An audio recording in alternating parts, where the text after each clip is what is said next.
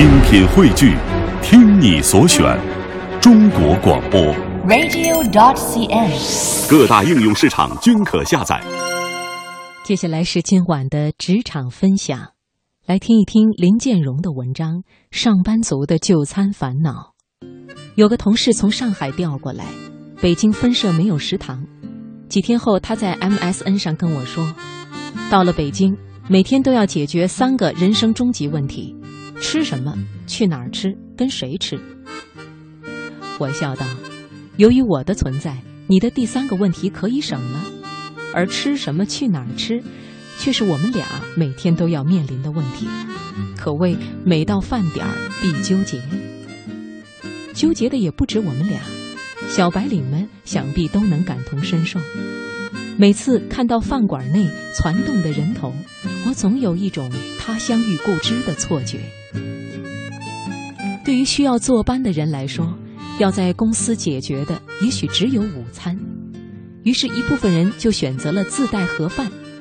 每到饭点儿，公司的微波炉定时运作，一些行政部门同事的盒饭轮番上台，办公室内十米飘香，在一旁的我也就只能羡慕嫉妒恨了。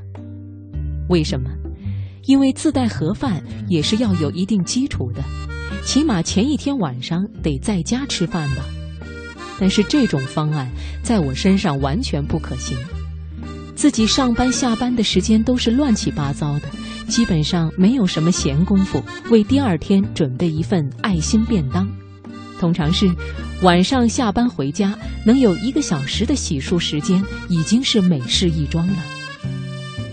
问了一下同样在 CBD 上班的朋友张，他说自己也是不带盒饭的人，没这个习惯，也想趁着吃饭的时候出门走动走动。在办公室一坐就是八小时，加班的时候还不止，所以要抓住机会出去溜达一下。虽然和父母住在一起，他完全有条件带饭上班，但是为了运动，他还是宁愿过着寻寻觅觅吃午餐的生活。这个想法虽然也有道理，但是在外面用餐的成本可不小。一位在 IT 公司工作的朋友黄坦言，午饭一般是和一个组里的成员一起吃，这是不知不觉形成的，也就成了惯例。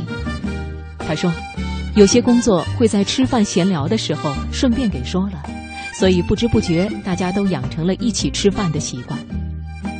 他们去吃中饭的地方大多是快餐店，中式快餐居多，一顿饭下来，每个人的花费在三十元左右，花的钱不少。可是每次去吃，总有一种食难下咽的感觉，因为套餐就那么几样，快餐店也就那么几家。在公关公司工作的朋友小刘情况稍微好点儿，他们的中饭一般也是整个小组一起吃，但是几乎每周组长或者项目负责人都会带大家去搓一顿儿，这也好不到哪里去。时间长了，你会发现能去的馆子还真的就是那么几家。他抱怨：“我现在听到某某烤鸭，我就胃胀。”非聚餐时间的情况和我们的情况差不多，也是直奔选择不多的中式快餐店。加班的时候还要叫外卖，当然叫的还是那几家。单位有食堂的白领又有什么看法呢？小王上班的单位就有食堂，他的抱怨少一点。大锅饭是没什么味道，美味肯定是谈不上了。不过不同楼层的选择还挺多，看着也比较干净。小王说，工作日他很少和朋友聚会，所以几乎每天中午他都会到单位食堂用餐，均价十块钱左右，荤素搭配，再来一份汤。在 QQ 上和朋友聊这个问题，貌似引起他们强烈的兴趣，滔滔不绝十几分钟也不消停。正当我被他们的回复闪得眼花缭乱之际，同事发来一条 MSN 消息：“晚上吃什么？